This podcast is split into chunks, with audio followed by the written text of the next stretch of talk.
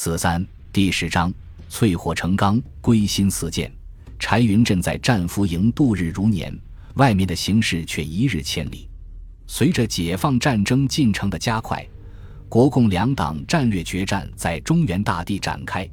毛泽东深思熟虑后，毅然决定发起淮海战役，将国民党军最大的作战集团歼灭于淮河以北，决胜中原。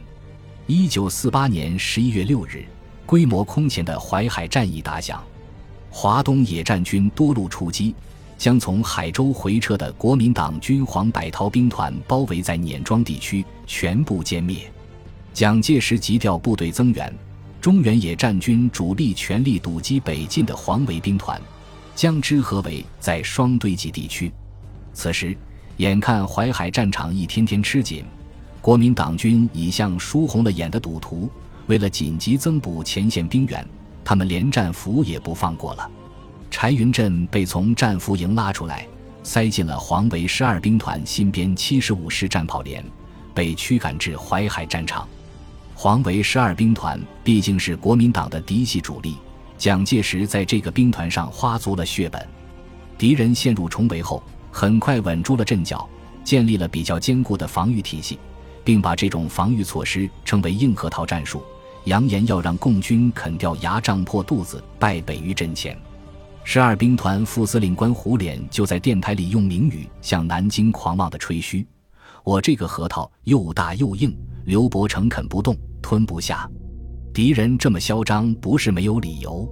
他们以双堆集为核心，凭借周围二十几个小村庄，构筑集团工事，组织环形防御，各种火炮、轻重机枪、火焰喷射器重叠配置，几乎控制了每一寸土地。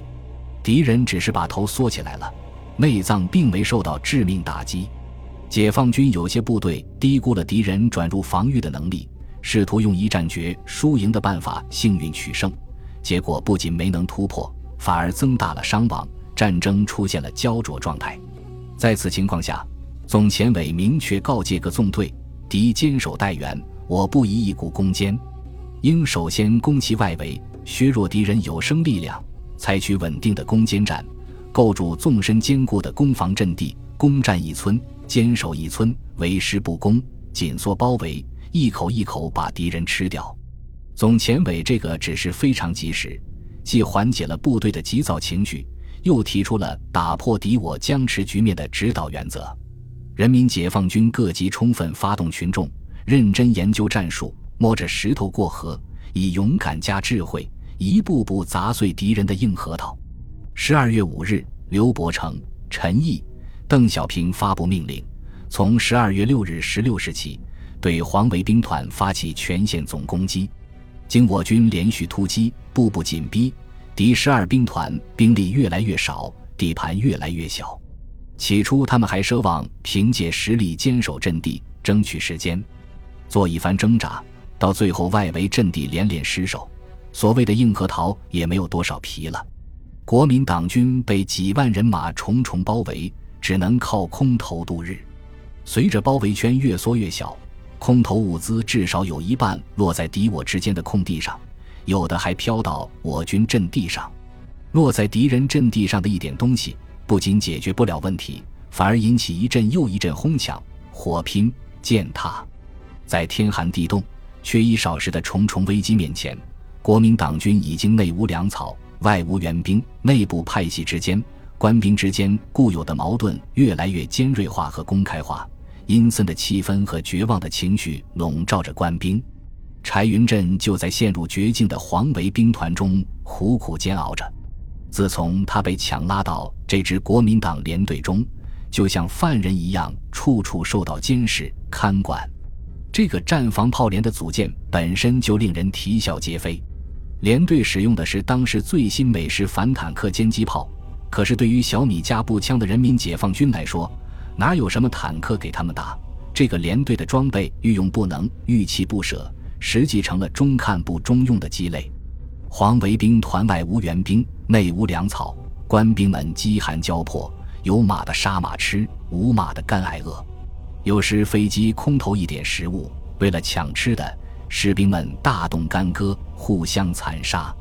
解放军前沿部队抓紧时机开展政治攻势，在敌人阵地前树立标语牌、喊话，有选择的释放俘虏往回带选详信，把稀饭、馒头、香烟摆在中间地带，通知敌人来取。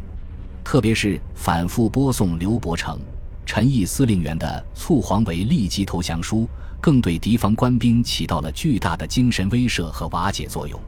先是国民党军一些零散士兵写写归降，后来发展到整班、整排甚至整连投诚。淮海战役中，我方俘获敌军之多是空前的，而急俘急补急战也创造了战争史上的奇观。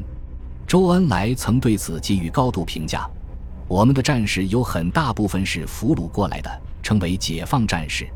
有的部队解放战士竟占百分之八十。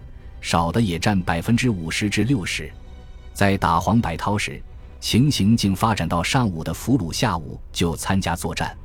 当时的解放战士现在有许多已经做了排长、连长，这种情形是世界战史上所少有的。在广泛开展群众性的战场政治攻势的同时，中共中央、中央军委还加紧进行在国民党军内部的策反工作。淮海战役中。